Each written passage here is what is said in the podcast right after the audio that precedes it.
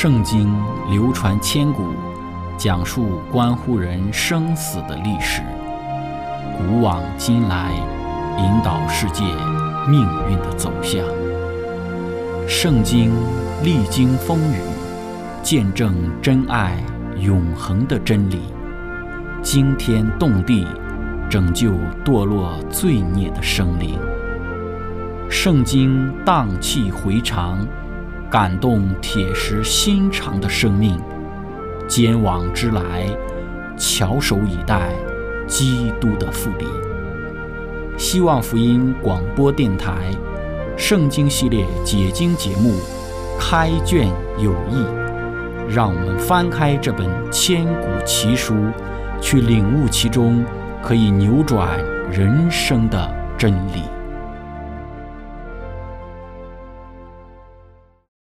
亲爱的听众朋友，平安！欢迎您收听《圣经解经》节目《开卷有益》。我们今天要看的圣经是在希伯来书的第十一章。我们一起来看一到第三节。经上记着说：“信就是所望之事的实底，是未见之事的确据。”古人在这信上得了美好的证据。我们因着信就知道诸世界是借上帝的话造成的，这样所看见的。并不是从显然之物造出来的，亲爱的朋友，今天我们要一起学习的主题是信心的伟人。开始学习之前，我们一起聆听一首诗歌，《我愿》。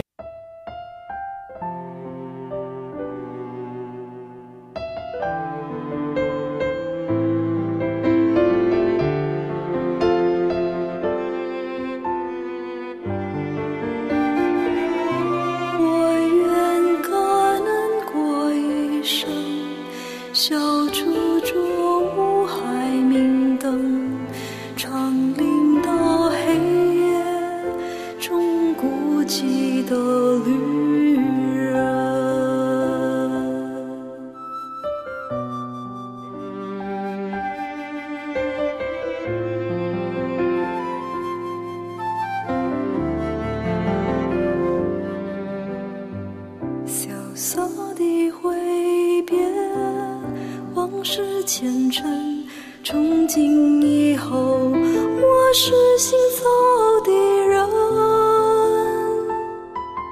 我愿背负住世骄，哪怕地浪迹天涯，我愿愿一路随水主直到天降。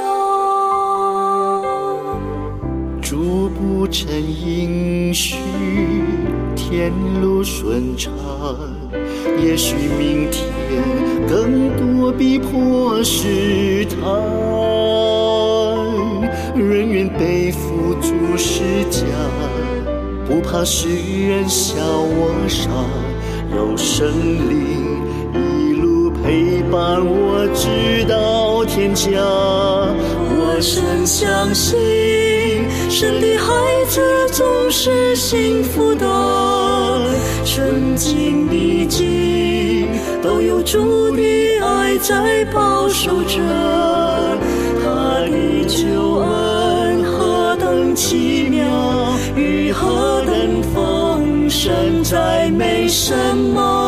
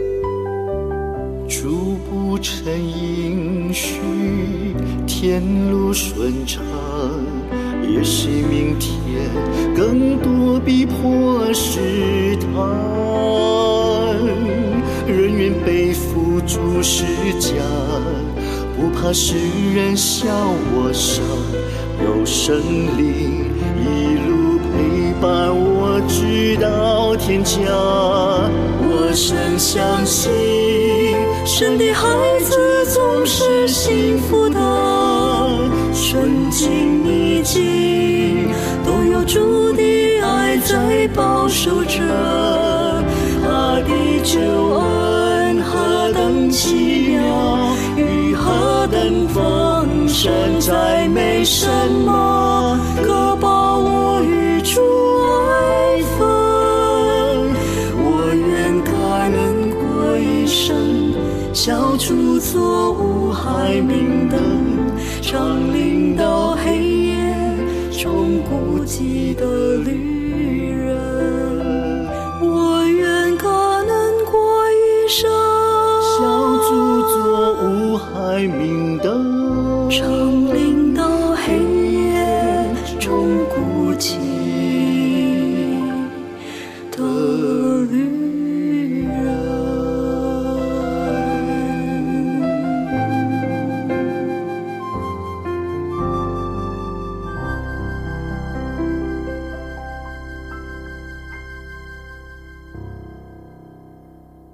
亲爱的朋友，希伯来书十一章中是以色列人历史上信心的伟人的榜单，有两个特别显著的人物，就是亚伯拉罕和摩西。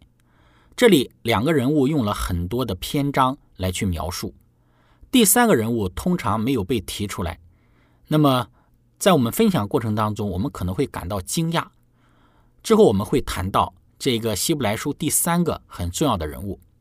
那么在分享这些之前呢，我们先来看希伯来书第十一章的起点，其实是在希伯来书的十章的第三十五节。十章三十五到三十六节说：“所以你们不可丢弃勇敢的心，存这样的心必得大赏赐。你们必须忍耐，使你们行完了上帝的旨意，就可以得着所应许的。”这里又是在参考第一次显现和第二次的显现，就是需要忍耐。十章的三十七到三十九节说：“因为还有一点点的时候，那要来的就来，并不迟延。只是一人必因信得生。他若退后，我心里就不喜欢他。我们却不是退后入沉沦的那等人，乃是有信心以致灵魂得救的人。”作者说道：“要有信心，否则就没有办法忍耐，等到耶稣基督的复临。”在希伯来书第十一章就开始解释。什么是信心？在希伯来书十一章第一节，首先为信心下了一个定义：信就是所望之事的实底，是未见之事的确据。就是说，在看不见的事情上能够有信心，你还抓不住、理解不了的事情，你能够有这个保证。而信心的伟人描述了这样的信心：他们看不见，但是他们还是相信。第一个例子。就是讲到了信徒，希伯来书十一章第三节，我们因着信就知道诸世界是借上帝的话造成的，这样所看见的并不是从显然之物造出来的。所以信的基础是来自一个重点，就是上帝会从无到有，就算人看不到，但是上帝也能够做得到。这也是罗马书四章十六到十七节所强调的，所以人得为后嗣是本乎信，因此就属乎恩，叫应许定然归给一切后裔，不但归给那属律法的，也归给那效法亚伯拉罕之信的。亚伯拉罕所信的是那叫死人复活、使无变为有的上帝，他在主面前做我们世人的父，如经上所记。我已经立你做多国的父，人得救是本乎信，在第十七节就解释了信，因为他相信他在主里面做我们世人的父，使无变为有，上帝能够从无造出有，所以亚伯拉罕所拥有的信心，就是与希伯来书十一章第三节所说的一样，不是从看得见的东西造出来的。希伯来书十一章。第二个信心的例子就是讲到了亚伯，亚伯提供了更好的献祭。以诺不见死，挪亚也既蒙上帝指示他未见的事，他就造了方舟。挪亚的那个时代是没有下过雨的，但是上帝说会下雨，然后挪亚他就相信了，然后凭着信建造了方舟。然后接着希伯来书的作者讲到了第一个具体的信心的伟人的例子，就是亚伯拉罕。希伯来书十一章八到十二节讲到，亚伯拉罕因着信蒙召的时候就遵命出去，往将来要得为业的地方去。出去的时候还不知道往哪里去。他因着信，就在所应许之地做客，好像在异地居住帐篷，与那同盟一个应许的以撒、雅各一样，因为他等候那座有根基的城，就是上帝所经营、所建造的。既因着信，连撒拉自己虽然过了生育的岁数，还能怀孕，因他以为那应许他的是可信的，所以从一个仿佛已死的人，就生出了子孙。如同天上的星那样众多，海边的沙那样无数。十七到十九节讲到亚伯拉罕因着信被试验的时候，就把以撒献上，这便是那欢喜领受应许的，叫自己独生的儿子献上。论到这儿子，曾有话说：从以撒生的才要称为你的后裔。他以为上帝还能叫人从死里复活，他也仿佛从死里得回他的儿子来。亚伯拉罕蒙召的时候还不知道往哪里去，因为他等候那座有根基的城，就是上帝所经营、所建造的。亚伯拉罕也是在寻找地上没有看见的东西。信心有这个元素，就是相信你还未见到的。亚伯拉罕可能是这一章最重要的人物。亚伯拉罕最后的献以撒的信心的行动，对于信心的真正的本质特别具有启发性。希伯来书指出，上帝指示亚伯拉罕将以撒献上为祭，似乎表明上帝的自相矛盾。以撒不是亚伯拉罕唯一的儿子，以实玛利是亚伯拉罕的长子。但上帝告诉亚伯拉罕，可接受撒拉的要求，把以实玛利和他的母亲送走，因为上帝会看顾他们，也相信亚伯拉罕的后裔必须是从以撒而来。然而，在下一章，上帝要求亚伯拉罕将以撒献为燔祭。上帝在创世纪第二十二章的教导，似乎与上帝在创世纪第十二到二十一章的应许完全的矛盾。希伯来书的结论是，亚伯拉罕神奇地解决了这个难题，因为他相信上帝在他把以撒献祭之后会使他复活。这非常不可思议，因为当时还没有人从死里复活。然而，似乎是亚伯拉罕在之前与上帝的经历，让他得出了这个结论。希伯来书十章十二节指出，以撒是借着上帝的大能，从一个仿佛已死的人而出生。保罗还指出，尽管亚伯拉罕是仿佛已死的人，而撒拉也无法生育，亚伯拉罕却因信仍有指望，就得以做多国的父，因为他信靠那叫死人复活、使无变为有的上帝，因此。亚伯拉罕一定认为，如果上帝在某种意义上让以撒从仿佛已死的人而来，那他必能让他再活过来。在上帝过去的引领之中，亚伯拉罕看见他将来所能成就的启示。再来看亚伯拉罕的妻子撒拉，在十一章的十一节讲到，撒拉因着信，连他已经过了寿数还能够怀孕，因他以为那应许他的是可信的。说到亚伯拉罕和撒拉没有办法得到孩子，上帝应许他们，他们也相信了。他们有信心，虽然不晓得上帝会如何成就，所以从一个仿佛已死的人就生出了子孙，如同天上的星那样众多，海边的沙那样无数。对于撒拉的信心，在希伯来文当中说到，凭着自己撒拉是没有信心的，但是接受了能力来撒种，唯一能够理解这个能力的方法。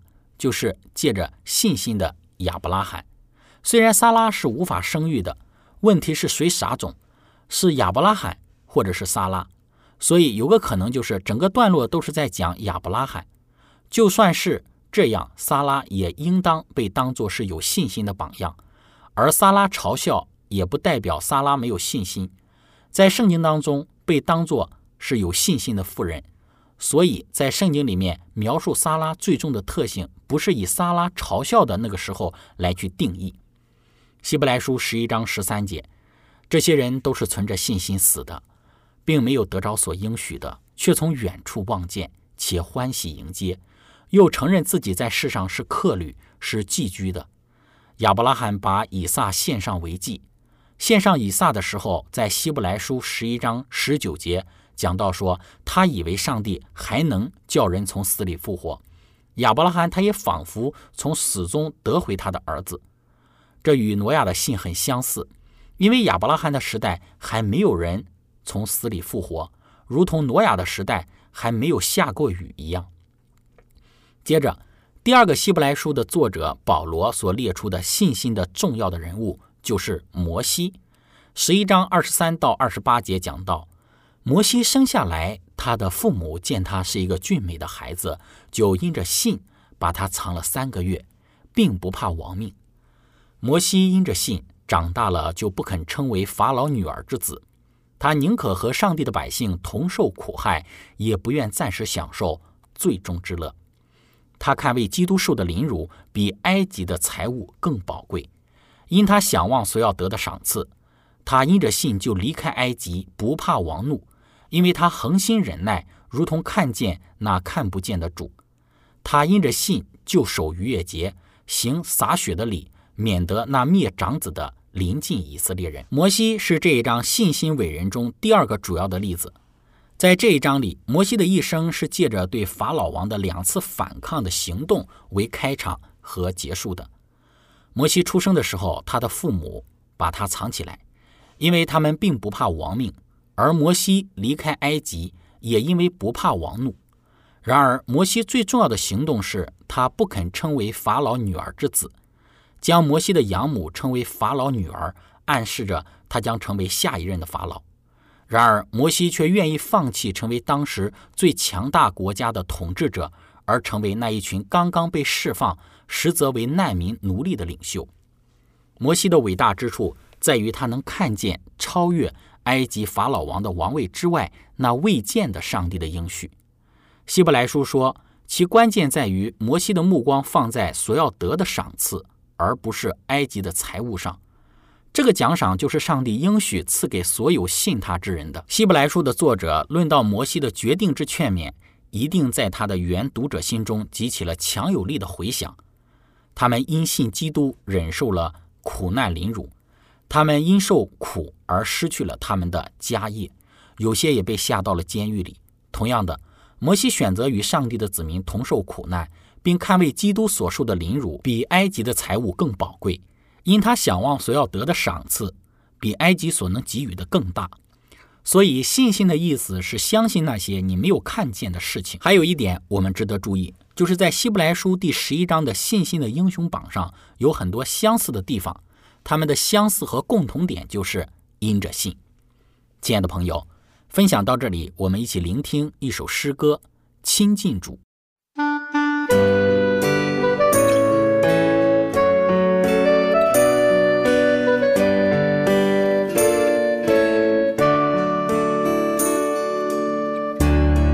亲近主就有平安，不管你的世界是多么纷乱，当你全然交托，紧抓住手不放。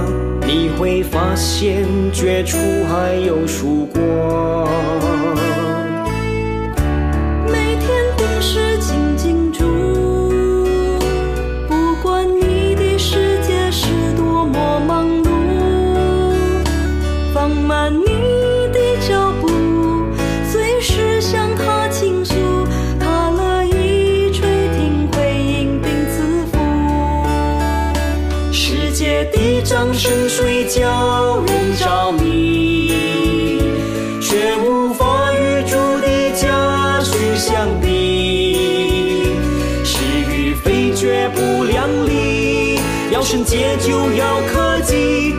是先求他的过，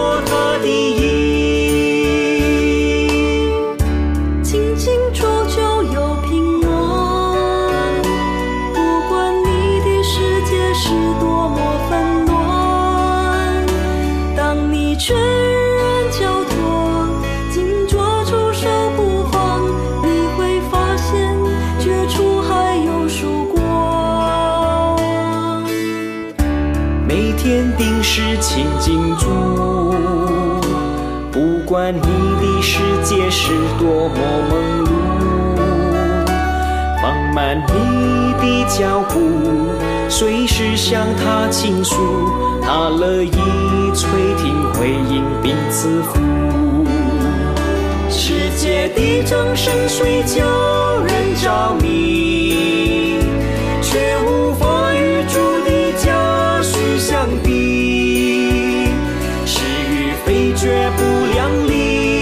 要圣洁就要克己，凡事先求他的国，他的义。世界的掌声虽叫人着迷，却无法与主的家绪相比。是与非绝不两立，要圣洁就要克己，凡事先求他的国，他的义。是先求他的国，他的义。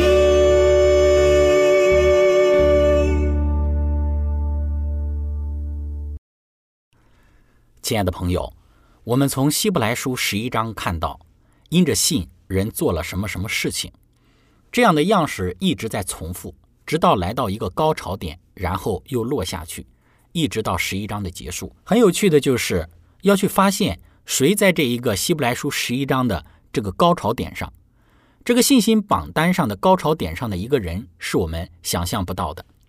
借着亚伯拉罕、以诺、挪亚、以撒、雅各、约瑟、摩西、以色列人、耶利哥城墙倒塌，然后到妓女拉合。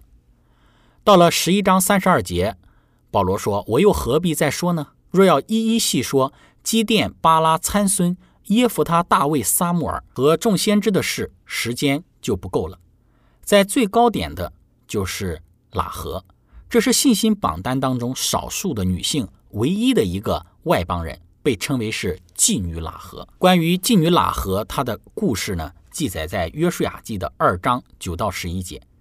喇合说：“我知道耶和华已经把这地赐给你们了，并且因你们的缘故，我们都惊慌了。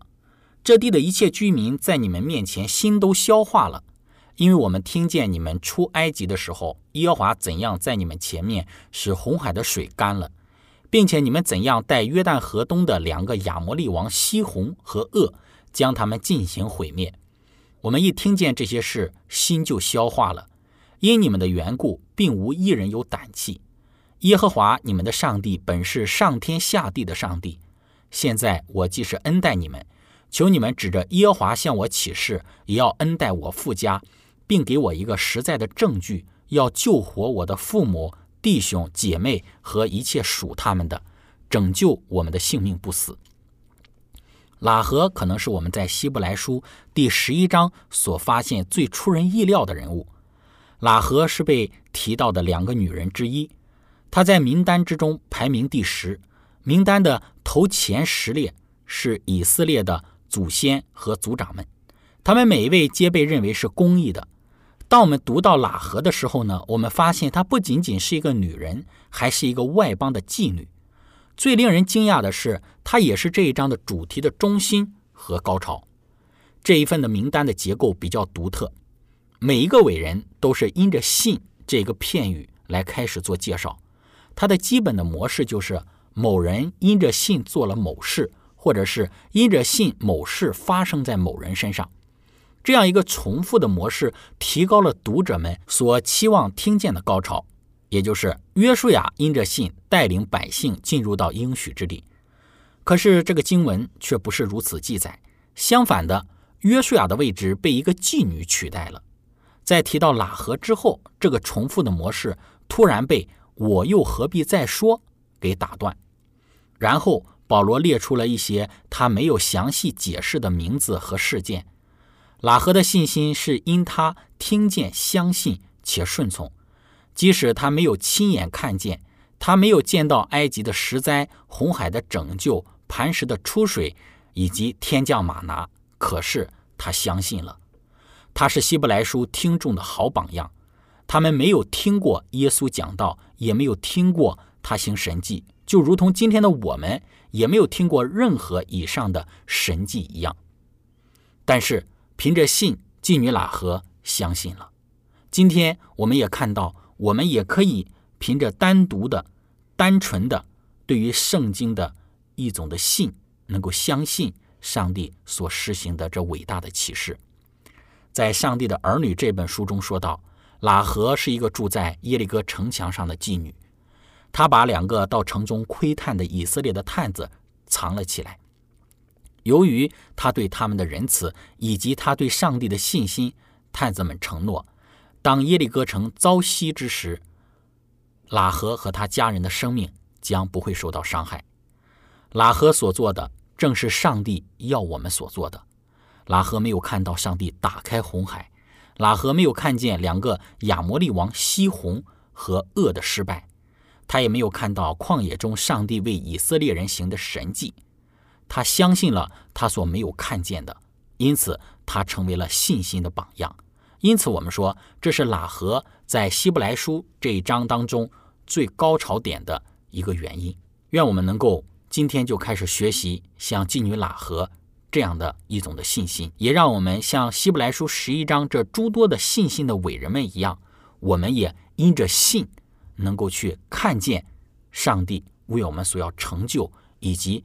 将要为我们成就的事，亲爱的朋友，今天我们的分享就到这里。最后，如果您想与我们有更多的互动，您可以写电子邮件给我们，我们的电邮地址是 z h i c h e n g at v o h c 点 c n。感谢您，愿上帝赐福您。